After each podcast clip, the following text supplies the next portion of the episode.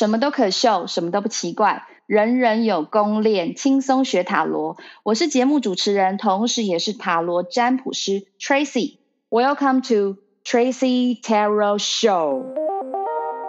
我们今天呢，非常荣幸邀请到呢。旭瑞文化传媒，也就是台湾最大的直播平台浪 TV 的营运长小武武传祥。嗨，你好，Tracy。嗨，各位听众，大家好。因为有的听众是呃，可能是新加入的听众，或是不太知道说节目进行的流程。那我会先跟大家 go through 一下，就是我们这个节目呢，其实是一个呃访谈或是知识型的节目。但是呢，我们在问的过程里面会适时的，也就是访谈的过程会加入一些塔罗牌的元素，或是以塔罗的观点来看这个问题，或是角度。那所以我们整个过程里面会有三个人，一个就是我主持人，然后另外一位的话是特别来宾，然后第三位的话会是塔罗牌。所以如果听众朋友在那个访谈的过程有听到抽牌的声音的话，那就是现场的临场感的声音哦。先跟大家说明一下。那今天会邀请小五来跟我们聊到，就是说一些比较现在人是非常主流的一支，就是有关于像是呃直播或者是呃自媒体的经营的这这一块这样。那我知道就是说小五啊，有一些朋友啊，或是同事啊，其实都是私底下或是直播主啦，然后都是叫你说武院长。那可以跟大家聊一下，就是说。为什么你会被号称是武院长？确实，这这这个问题很特别。其实比较多人叫我吴老千，就是我有我之前有出过一本书嘛，然后那本书跟我以前的艺名，因为就是我以前是变魔术的，就是我变了十年以上的魔术，然后就是所以你可能会有抽牌的声音，我可能也会有玩牌的声音。就你现在在那边变魔术是不是？所以我们今天访问可能有四个人。还有一个扑克牌。那哎，我院长的话是一个蛮新的故事，是因为我我现在在就读那个 EIMBA 嘛，就是创新创业 MBA。然后那个 MBA 里面刚好有一堂课的时候，老师叫我扮演了台大医院的院长。我也不知道为什么那一天大受好评，然后下课之后大家之后都叫我吴院长，连老师都叫我吴院长，所以就出现了一个这个新的一个绰号。哦，所以因为是这样才被叫做院长就对了。对，可能是精神病院的院长。对，我觉得自媒体经营的人其实都多少要带有一点这种就是比较疯狂啊，然后吸引粉丝的一个特质啊。其实我当年叫老千这个词，是因为我我很小的时候其实就在变魔术，然后我高中的时候是读男校。就是都是男生嘛，然后男生就是就是有时候就会一起玩牌啊，各式各样的。然后他们觉得我是魔术社的社长，他就会觉得说啊，你是不是可以用牌出老千这样子，类似这样。对，他们其实就是开玩笑，多变一张。对，就是开玩笑。然后然后一直就到我我就是出社会嘛，然后因为我也是职业魔术师，所以我当时就在犹豫说要不要用老千这个词，甚至我当后来去做主播嘛，就是直播主。然后，因为网络上其实让人家比较好记，其实是很重要的。因为如果我叫本名的话，可能一般人比较难记。那老千这个东西，毕竟呃比较有特色嘛。虽然它是一个就是比较比较不一定是完全正面的词，出老千感觉不一定是完全正面，但是至少老千可以联想到扑克牌，扑克牌可能又会联想到魔术，所以就后来就一直用武老千这个称号这样子。刚刚那个小五在呃聊的过程里面，其实我同时抽了牌，然后呃抽了我抽的是韦特塔罗，然后牌面还蛮有趣的啊。它呃有一张呢是宝剑皇后，然后搭配的是宝剑二，好，然后接下来的话是钱币五，然后权杖二，权杖侍者，权杖骑士，抱歉是权杖骑士跟钱币的骑士，然后那里面有。你的牌面有很多的骑士的牌，然后甚至是有关二的元素的牌，哈，那这整个牌面我觉得是在在在呃讲述，就是说呃你的个您的个人特质，您的个人特质是比较偏向，就是说真的是非常的搞超环，你知道，你真的适合当院长，知道什么事什么大小事，什么大小事都一定要经过你的手，就是有点类似，就是说嗯、呃、每一样的事情都必须是亲自的去。检查、去去检验。某一种程度就是说，抽到二多比较多啦，或者是那种钱币五啊，有人生一定有经历过一些呃比较嗯起起伏伏，所谓的人生的比较低点的阶段，让你去看清楚跟想清楚很多你想要走的方向。然后也因为呢想得比较透彻，所以会有对于自己有一点点恨铁不成钢的感觉，就是你会觉得应该还要再更快速一点，我应该要以光速的方式去做前进，然后会不断的逼迫啊，或者是 push 自己往前冲。那那个，请问一下院长，您这一段的心路历程？现在现在是突然换成塔罗牌在访问，对不对？哎、欸，对，他的观点是这样子哦，就是说吴院长啊，你要跟我讲到吴院长，是吴院长其实真的个性就像他自己所说的，哈，就是大小事都要亲亲手自己一手打理，然后嗯，负荷或者是对自我的要求是还蛮严格完美的一个人。那嗯，有有有过有是这样的精神洁癖吗？我觉得我觉得。我觉得到现在当然是经历过很多很多事啊，所以其实我觉得这些事都是好事情，就是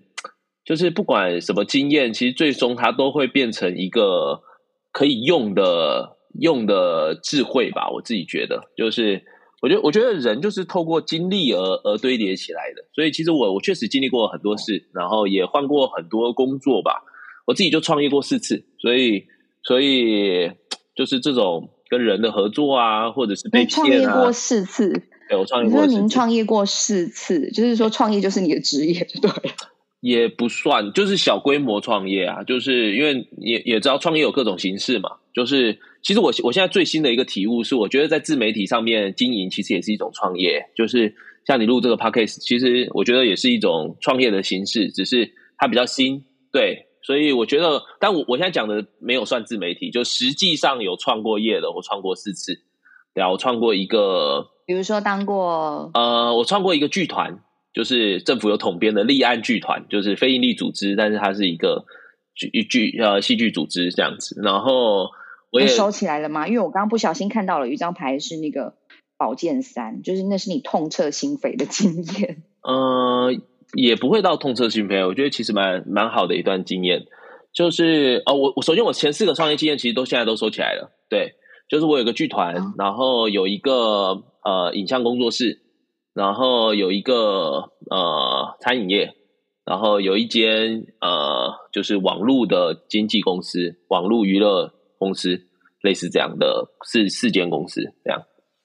理解理解，就是从过往的经验里面，然后去。截取一些、吸取一些呃有用的啊，然后再整合，然后呃加值的利用，啊、然后变成现在的你就对了。没错，嗯，那因为之前帮助你很多，嗯，都帮助了现在。因为之前呢、啊，也呃小五有当过那个全职的魔术师嘛，那一开始的那个 base 的基础也是从呃。在线上直播哈，然后你也也也会有一些穿插一些魔术啦，这样听说你在做主播的时候啊，在五分钟之内被打赏一百万，你知道一百万，好，五分钟，也就是你知道一般来讲说做直播或是在做影音的时候，那个前面的五分钟是一个聚众啊，就是在吸客，我就是啊大家敲锣打鼓，大家赶快来一个过程，你在暖身的阶段，你直接被打赏了一百万，啊，你有过这样一个经验？呃，就是不是不是不是不是在暖身的阶段被打赏一百万，就是其实我播了很久了，然后然后我是有，反正就是我有经历过很大的打赏啊，就是一瞬间有人刷超过一百万给我。你那时候的，因为直播都是有拍到表情，嗯、你那时候心里面是因为你同时也可以看到那个荧幕在 monitor，就是说呃哪一些听众有一些怎么样的立即的即刻的反馈，那你那时候看到就是这个打赏的金额的时候有。有怎么样的呃反？嗯，首首先是其实我当时已经收到很多打赏了，哦，所以已经收到，只是有一个人单、嗯、单点，呃单有一个单点的人打赏给我很多，所以呃，当然我是很很惊喜啦，因为我也没有收过这么多，是对，但是就是当时其实是其实是一个蛮有趣的一个状况啊，其实当时的状况是呃，直播间有一些就是来。来乱的人，嗯，就是来黑的人这样子。那其实做直播很容易遇到这样子的状态。然后当时是就是有有人进来，然后就是乱乱讲话嘛。然后我我其实特别喜欢这种人，对，因为我们其实没有，对我们没有做什么，因为因为他黑的东西就是蛮有趣的。其实有时候就是跟这种人互动蛮好玩的，对，因为他们会黑的东西就不是事实嘛，所以其实。其实我最最喜欢就是跟这种人聊天，然后就是逗他这样子，然后其他人就觉得很有趣。所以可能那个观众可能也是因为看到这样吧，他就觉得说，哎，就是就是这个这个主播可能就是互动的很有趣，所以他后来就刷了很多钱给我。那其实这个经验是一个蛮蛮好的一个基础跟一个传承啊，因为其实现在呃您所在的那个呃公司嘛，是台湾最大的直播平台，浪。浪 TV、浪 Life 这样子，好，那就是说，那可是呢，你过往这些经验呢，你现在却要就是说，呃，渐渐推到那个幕后，然后去辅导啊，就是去传承这个经验给其他的直播主，帮助他们成功。那有怎么样的经验的法则的传承，或者是呃方法吗？然后是怎么样的契机，会让你觉得说我我我要从前面，然后我要退居到后面来带领大家？嗯，其实蛮多的，我觉得，我觉得自媒体是一个可以教的东西，对，就是因为自媒体这个产业很新嘛，所以呃，是很多人不知道方法的。那我我刚好在直播这个领域上面有一点点经验，然后或者也拿到一些成绩啊，所以其实后来我就把这这一些经验方法吧变成了课程，然后我教过很多主播，然后后来也因为这样子受到远流的邀请，然后出了一本书。叫做直播主不能说的秘密，所以如果因为我怕这个录音的时间是有限的嘛，就是如果听众对直播有兴趣，其实可以去书局翻一翻这本书，因为这本书里面我我写了蛮多的故事的，就是包含包含我被打赏的故事啊，包含有人开法拉利来载我，包含就就直播上就有人刷钱嘛，然后刷然后他的头像就是一台法拉利，然后那时候我在坐高铁。然后呢，他就我就问他说：“哎，这台是你的车吗？”他说：“不是我的车。”这样我说：“那你会放这样子的照片，应该也也也有很多台车。”他说：“他有十几台车。”然后呢，我那时候在高铁嘛，然后他就说：“那不然你下车，然后我开车去载你。”然后我就在路边，我想说是不是诈骗啊？这是诈骗？结果就真的，你还真的去？因为因为白天嘛，又也而且我在直播，对不对？很多人在看呐，所以其实。大家也很好奇是真的假的，然后会出现什么样的事情嘛？一起就是开箱就对了。对啊，就开了一台法拉利，就是我觉得哇，这好酷啊，呵 呵底盘好低哦，呵 呵坐起来好不舒服哦。啊，我刚刚其实看了一下那个牌哦，就是嗯，他提了几个，一个是那个呃，一样都是二二的元素很多，就是嗯，二的元素有呃，权杖二，然后圣杯二。然后又有嗯圣杯十、权杖五，然后最后一张又回来了，宝剑皇后。好，那嗯，因为刚刚我们的聊的话题是说，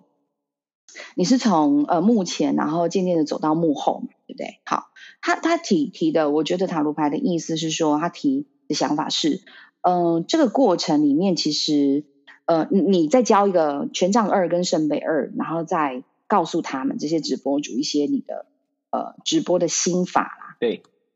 一个心法的传印嘛，嗯、就是传承这样子哈。但是这里面呢，有一些确实哦，他聊到这一块哦，是说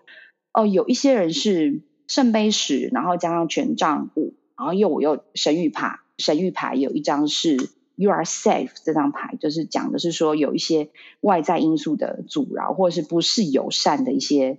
嗯，对待，所以提的是说，这嗯呃那个怎么去合众，就是说带领大家的过程里，有一些是你可以心心相印的，就是哦，我我跟你说怎么做，哈，我就照我这样做，好，你可以试试看我的方法，是非常有效跟成功的。那有一些人是你告诉他对的方法，或是呃你走过的路，哪一些是要小心的，可是呢，有一些人是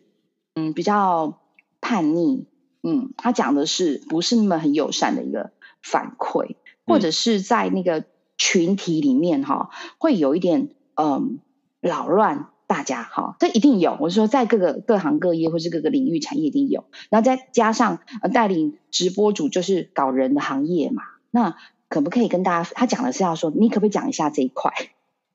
跟大家分享一下？就是可以啊。呃、我对，首先首先我觉得我的教学也是也是呃引路吧。我觉得我我从来没有觉得任何一个人可以模仿模仿别人成功，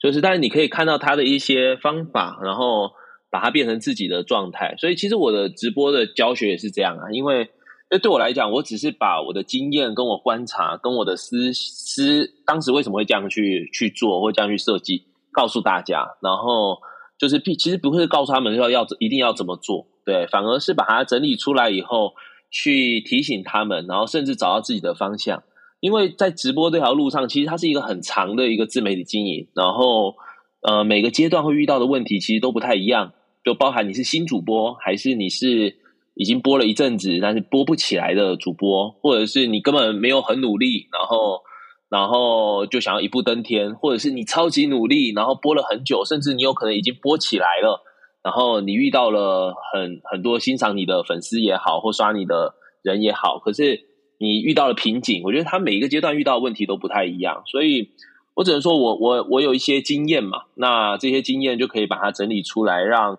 大家可以少踩一点坑吧，就是或者是可以把时间用在比较对的地方，包含准备的方向，或者是怎么样去强健自己的心态，对啊，我觉得这些东西大概就会是我书的最两两大的一个重点。对，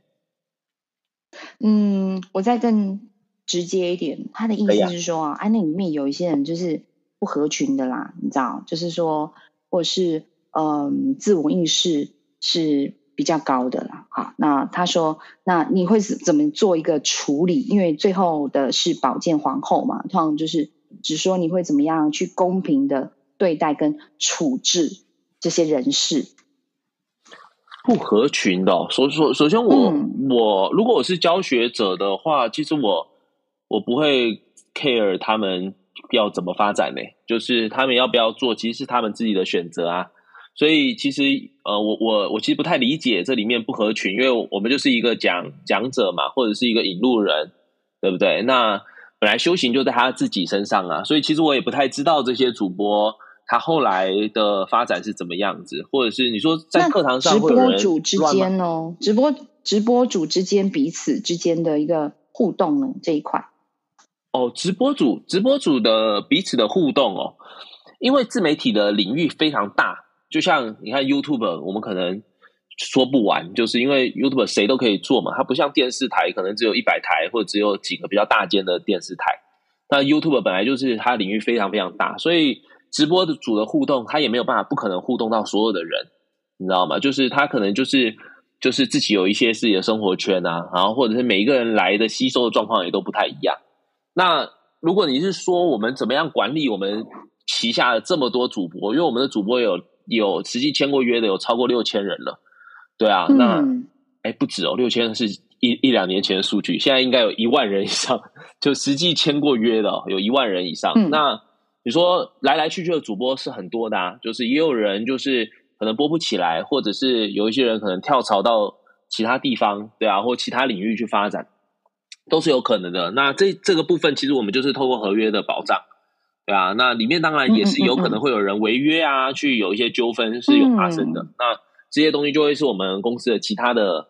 其他的单位或者是负责的单位，包含法务嘛或者经济啊，他们会去处理这样子。有遇过这样的案例吗？有没有？他因为这是塔罗的，他问的问题蛮多的啊，蛮多。所以有没有过这样的一个呃呃，不见得是纠纷啦，就是说意见其实彼此彼此的意见可能不见得是靠拢的。有没有过这样的一个 case？可不可以聊一下彼此的意见？你是指主播主播？就是刚刚像讲，就是说法律的呃，也也会有纠纷啊，哦、或者是说呃嗯，因为这个宝剑皇后特别指的就是拿剑，你知道吗？剑，然后去做一个公平的裁判。那这一块再加上有一张神谕卡牌是 You are safe，这更凸显的是有关于法律的纠纷，有一些人事物它是明显的违法。或是呃违约的哈，对，那你们会是怎么样？因为我觉得这也是给听众嘛，好，就是说我们在投入一个行业的时候，我们要谨慎的挑选，但是怎么样可以保障彼此的一个权益，也要小心不要误踩到那个禁忌的那一条线，那个那个那个线的边边，或是那个在哪里？有有有有，这这这在我书上其实有一整个章节在讲，就是啊，就是是不是？好，他在帮你打书嘛？哦、呃，对我，嗯，我我书上里面其实就有讨论到合约，因为直播的产业跟那个其他的产业比较不一样，就是。呃，像 YouTube 可能你们比较不会跟经纪公司签约，但是其实，在直播这个领域里面，就是都会跟平台做签约，他们就会变成直平台的签约主播。所以，其实坊间有非常多经纪人在拉这件事情，就啊，你要不要签到我的经纪公司？你要不要签到我的经纪公司？类似这样。那我们其实也看过蛮多的，但是他很难三言两语的去去带过。但是要提醒大家的事情就一定要把合约看得很清楚。对，因为我们不会去害别人，不不见得别人不会害我们，所以其实很多时候就是，合约是一种双向的保障，你知道吗？它也不一定是保保障单方的。但如果他那个合约是非常明显的不对等，或者是如果你真的看不懂，就去请教一下专业的人士，哪怕是去问个律师，其实都会是比较好的一个结果。那就是大家要慎谨慎签约啦。那如果真的已经签约了，我们也会希望。遵守合约上面的规范嘛，就是就像其他平台或者是其他呃有签约的主播，对啊，如果不在我们平台，其实我们也不会去挖这样子的人，对，我们也会希望你合约走完再过来，因为这样子的情况下，整个的产业的生态才会比较好，对啊。但是确实在直播这个产业里面，有人是刻意去撕你的合约，对不对？就是譬如说原本在我们这边的主播，然后呢，其他平台就把他挖走，然后去。去跟你故意跟你打官司，明显的违约，对啊，是有这样子的状态。那我觉得，我觉得商业竞争本来就是很黑暗的。我们我们只能选择我们不去伤害别人。但是，如果别人来撕你合约，然后或者来诽谤你的公司，其实都发生过。然后后来可能官司打完以后，我们胜诉了嘛，然后他们就怎么登报道歉啊，嗯、或罚款啊，其实就大概就是这样子的事件。对，可是这种事情其实就是一个呃记录吧，或一个公平公正嘛，嗯、对啊，因为。在商场竞争本来就是一个比较复杂的一个环境，对吧？有些人就是可以用用法律去去攻击，也是有可能。但是至少我们公司比较不是这样做了。我们的合约就是为了保障主播或者是帮助主播，对啊，免免减少这些纠纷。那我们也希望这个合作是长的嘛，对啊，所以我们的合约也大概都是一年一年以上的约这样子去签的。对，那如果有真的超长的，就自己签约的时候还是要小心。对啊，他们能提供什么样的服务，或者是能提供什么样的价值啊？一定有好的经纪公司，但是，但是这这一些，你怎么你要教一下，就是说听众啊，就是想有、嗯、有心想投入这个行业的听众，是他们的那个老师嘛？就是说怎么样稍微的辨别，比如说有哪一些的呃门槛或是元素，你可以一眼就判断过筛啊、呃，这样这样子的所谓的平台或是他的经济是。OK 的啊啊，那那才能够往更好的那个呃里面再去找适合的经纪人或是平台。嗯，有没有一些过筛的方法？其实我我觉得最简单的方式是你一定要对这间公司有了解，你知道吗？因为现在谁都比较可以做经纪，你知道吗？所以有一些人他都是比较小的公司。那我觉得相对选一些大一点的公司，然后也很了解他能提供给你的服务是什么。然后跟给你的帮助是什么？我觉得这件事情一定要非常清楚，而不要就是哎，我可能今天遇到了一个经纪人，对，难得遇到，然后哎，他好像很热情，或者他好像很专业，就是不能被这种表象就就蒙骗。然后有时候合约有很多字嘛，然后就是我们就没有看，就是就直接签了，对啊。那我觉得这都不好，不是很好的状态。那我觉得合约其实可以是很简单的，就是不用太复杂，也不用到真的超多字。对啊，那我觉得像我们公司其实就是一间比较大的公司嘛，那我们上面其实也签了非常非常多主播，所以如果有问题的话，其实也可以也可以来询问一下我们公司，对，成为我们公司的签约主播，对，他都会比较有经验。嗯、那剩下的其实就只能靠自己的经验去保障，因为因为确实这种演艺的领域里面，我们听到的故事或上网查到的故事就是超级多，纠纷就是超级多，就包含做 YouTube 的也有啊，最近李子柒。也才刚刚刚完成他的这个 合约上面的转换，所以我觉得，嗯，我觉得合作一定会有这样子的风险吧，所以我觉得只能靠自己去呃深度的了解，然后或者是如果你真的有一个实际的案例，然后也上网评价一下、评估一下，那如果网络上都查不到这间公司的资料，或者是也找不到这个人的评价，真的要三思。对，真的要三思。嗯嗯，也就是说，要告诉听众是说，你要自己本身要先做功课啦。没错，先做功课，然后你想要投入的呃，就直播类型也很多嘛，然后呃，擅长跟在行，你的这个专业的平台很多种哈。那要先。在上面 survey 跟把你本身的功课做好，那真的进行到双方要签约的时候，你看不懂合约没关系，你要记得一定要再找专业的人，当然是像律师，不能就是啊，请朋友帮你看，或是哦，请，那还是要回到专业的领域这一块，请人帮你就是。在 take care 或是顾头顾尾的看一下合约的内容，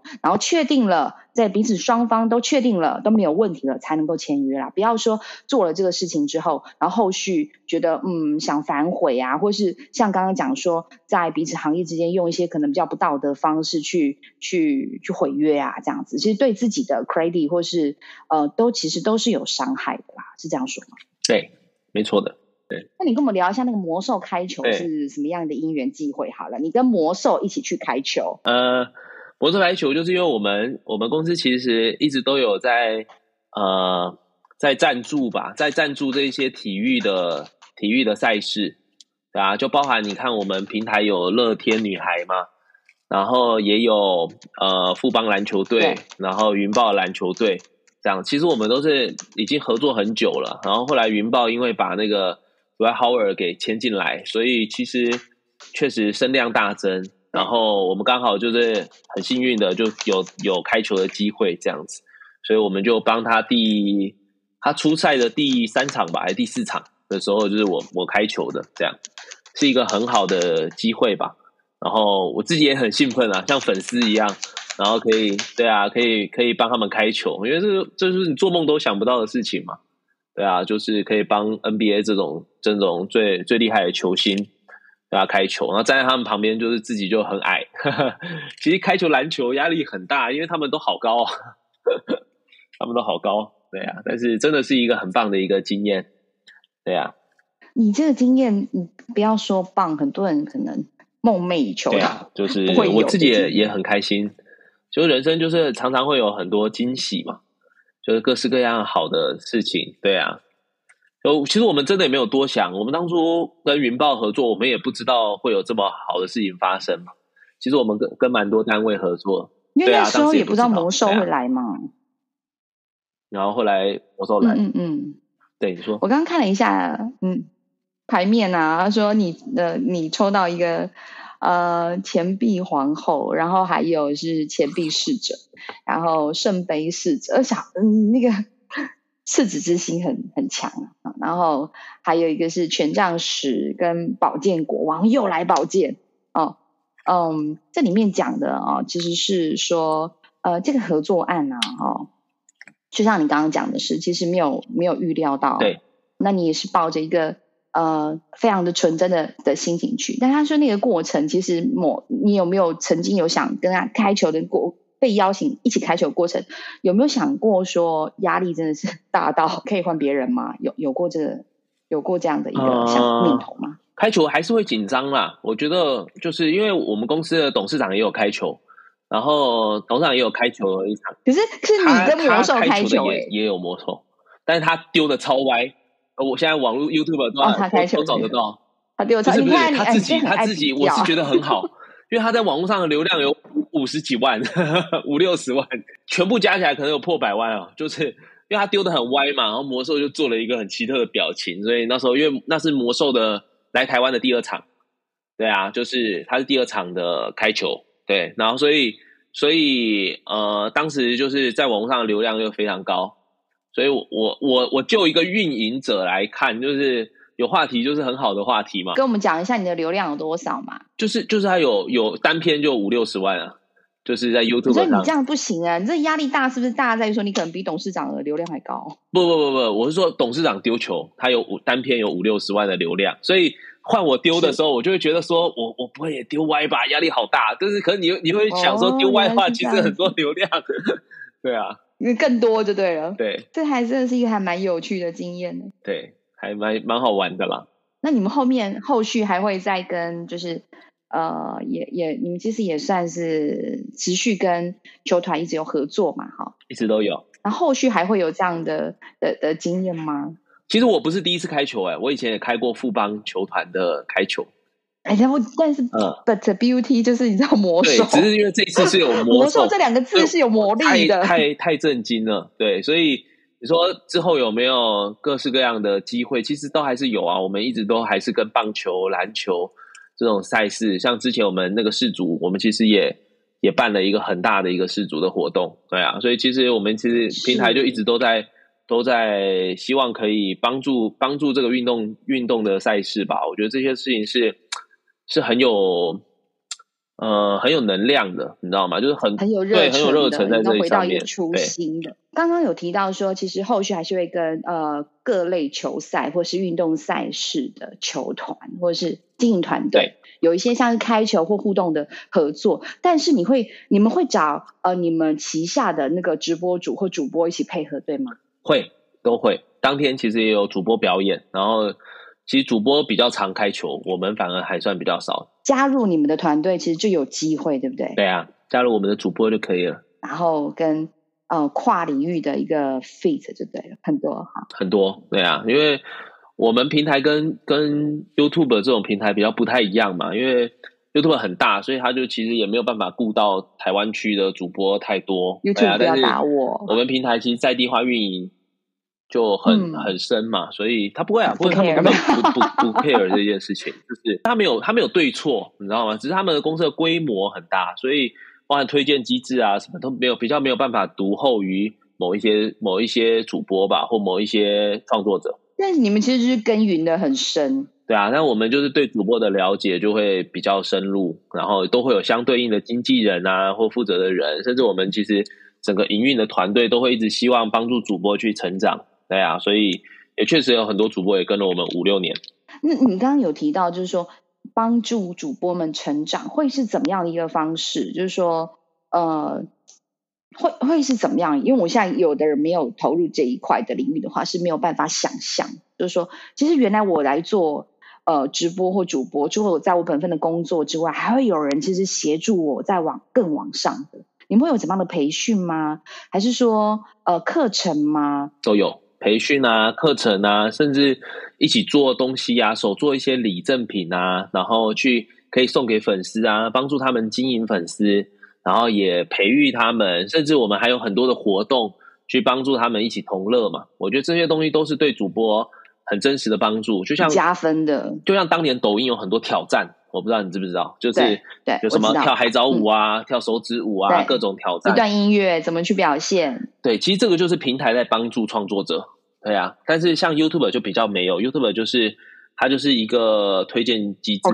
对啊，那你自己创野蛮生长的一个区域，没错，对啊，所以它是不太一样的经营方式吧？嗯嗯嗯，那我们平台其实是会一直不断的去帮助主播去成长啊，以人做出发点点就对了。其实你在看的是你们每一个一个种子，然后怎么样慢慢的培育过程，长到一棵大参天大树。没错，像我们平台有一个活动叫做金曲。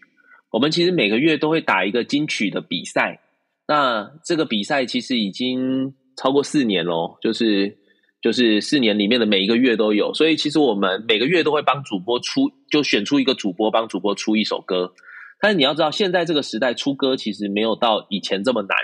就是你可能身边有录音的朋友啊，或或做音乐的人，他可能就可以帮你做一首歌，但是。我们我们邀请的都是业界最厉害的老师，譬如说陶山老师，或者是陈子红老师，嗯嗯，就是他们都是得过金曲奖的，甚至很多对、嗯、很多很多老师是你花钱都请不到的。那我们就是取这种请这种金曲最厉害的制作人，或者是量身定做，对量身定做。然后我们已经做了超过四年了。哇塞，这个根本就是很很。在你你一般很难呢，我觉得这个真的很难，那个门槛太高了。对啊，如果不是说加入像是这样的平台的话，因为刚刚听起来就是说有自己的啊表现的，会有人帮你看你的表现应该要怎么样调整。另外一块的话，怎么样去面对镜头，然后还有一块就是 under 在这个线下，我的粉丝怎么做经营跟管理，其实那个每一块都是学问。对，任何人都可以到我们平台开播，就是。真的，任何素人都可以，就是你只要有手机下来这个 app，这个 app 又不用钱，对不对？然后你就按一下，你就可以开播了。所以其实本来就是人人都可以做主播，只是在这么多主播里面，有一些人是有签约的，有一些人是没有签约的。那签约跟没有签约的差别，就是差别在他们会多了一些底薪、时薪的部分。这样，签约主播的时薪可以高到一个小时六千块哦，时薪你没有听错，一个小时六千块，对，就是所以我们一定有一个审核的门槛，会有审核的门槛，就最高啦，就是就是一定是因为它收益很高嘛，嗯、所以它可能才会有有有额外的这种 bonus 上去，然后它的时薪可以到一个小时六千块。对啊，那这是最高的时薪。对，那当然低的可能一个小时只有一两百，也是有的这样子。但是不管怎样，不无小补嘛，就是有签约跟没有签约，是啊是啊，差异就差在这里。你有表现的舞台，对，对然后又有就是呃呃不无小补啊。对，但是谁都可以播，是一个很重要的收入。对，就、嗯、就谁都可以播。我刚刚特别我想到了，我特别问这个问题的原因，是因为其实你你本身在这个这样的一个集团哈，那个平台，你们会比较清楚，就是说。呃，你们会一定会有趋势性，包含就是说，你刚刚像你刚刚提，就是说，呃，什么样的会通过你的门槛？当然，它有一定的 base 呃基础的群众哦，那那是一个基本的。那你们其实有没有一些呃比较内部的，可能只有你们你啦，就是知道的，就是说，呃，我们会比较，其实，在二零二三或未来，我们比较 focus 怎么样的一个主播的人才，他必须要可能特定往哪一个领域啊，有一些。包含说，呃，不管是一些公司的资源呐、或是流量的导流啦，有有没有？我我需要能给这听众再多一点的福利。呃，首首先是我觉得，虽然谁都可以播，但是播的好跟播的不好，其实差异很大。就是以我们的经验，其实我们有时候一看就可以知道这个人有没有潜力。所以确实，我们后后台有一段蛮复杂的审核机制。然后也有一一群是 AI 吗？还是什么？呃，AI 跟跟实际都有，对。但是审主播比较多，是更多的是一个、嗯、一群审核的人。对，我们确实有。然后我们也会看主播有没有才艺嘛，因为有才艺的主播有时候可以走的比较远，就走的比较久嘛。然后或者是主播的颜值怎么样？因为其实颜值就是一种门面嘛。其实不要看很多帅哥美女，他长得很很好，其实他们也很努力，他们可能每天都在锻炼自己。或者是他可能都会保养啊，会化妆啊，其实这些东西都会是一个新时代的技能，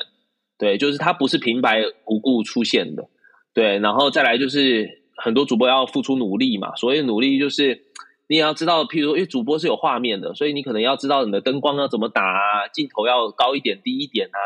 然后怎么样去应对进退啊，它这里面有还蛮多学问在里面，那我觉得。不会有人就是天生就会主做主播，其实大部分的主播也都是素人，然后越做越好。所以其实我觉得他就是花时间去看吧，你可能要先看一下平台上的主播是怎么播的，或者是怎么样去互动的，或者怎么样去打扮自己的妆容也好，或者是直播间的空间也好，这些东西都可以先去看，因为看也不用钱嘛。所以你就下载这个 app，然后去了解一下这个生态。然后，如果想播的话，也可以开起来试试看。然后你也可以送审，去去看看自己有没有办法变签约主播。因为如果你变成签约主播的话，就要跟我们平台签约，或跟我们合作的经纪公司签约。那签约了以后，他就不能跳台，就是你可能就不能在我们的竞竞争品牌上面直播。它的差异只有这一个，但是你的收入会变得比较好。对啊，所以其实我们平台大概是这样运营。你的签约主播更多的会不会导流量啊？会会会，因为我们素人要被看见太难了，因为因为嗯，我我打个比方，就是电视台哦，现在的电视台大概有一百台，你大概也只会看其中的三台或五台吧？你会看其中的一百台吗？不可能嘛！就电视台只有一百台，你都只会看其中的五台，对，或锁定一台，对不对？你从早到晚就锁定一台啊。我我以前在做主 播的时候，没事不转台的。其实我我当时在在。台湾这边的成绩已经很好了，我就很无聊的打开了中国的直播平台，我就上去播播看。我播了一个小时，只要我没有宣传的情况下，真的没有半个人进来我的直播间。然后我就很无聊，我就打开那个热门的那个页面嘛，我就开始滑。我想说，我什么时候可以滑到我自己的直播间？我滑了超过一千间，都找不到我的直播间。我的直播间在太下面。对，所以。人太多了，根本就不会被看见呐、啊，就是不会被真的太多了，所以那个人多到就是你自己可能都找不到你自己。对，所以所以你有试过就对了。我有试过啊，我们一定会推荐签约主播嘛。欸、你说台湾签约的就一万，怎么找得到自己啦？对，就我当时在大陆的平台，就是我自己都找不到自己，因为播的人真的太多了，所以主播要播起来，其实要很努力，然后他们可能有时候花的时间也要播的蛮长的，然后也要开始累积自己的粉丝，对啊，一步一步慢慢累积就可以了，不会有人一开始就有粉丝，所以我们也不会因为说。你完全是一个素人，或者是没有粉丝的基础，我们就不签约你。其实不会，嗯嗯嗯，对。但是我们会因为你的直播的画面，或你的才艺，或者是你对这件事情的理解而决定要不要签签约。对，加入一个稳定的平台，然后能够在上面被看见，本身就是一个非常重要的事情。嗯，所以也期待能够有更多有才华的人能够被你们看见，然后跟被大家看见。非常好，那我们今天谢谢我们的特别来宾小五，谢谢，然后也谢谢各位听众今天的收听以及我们彼此的陪伴，Tracy Terror Show，我们下次见喽，拜拜，拜拜。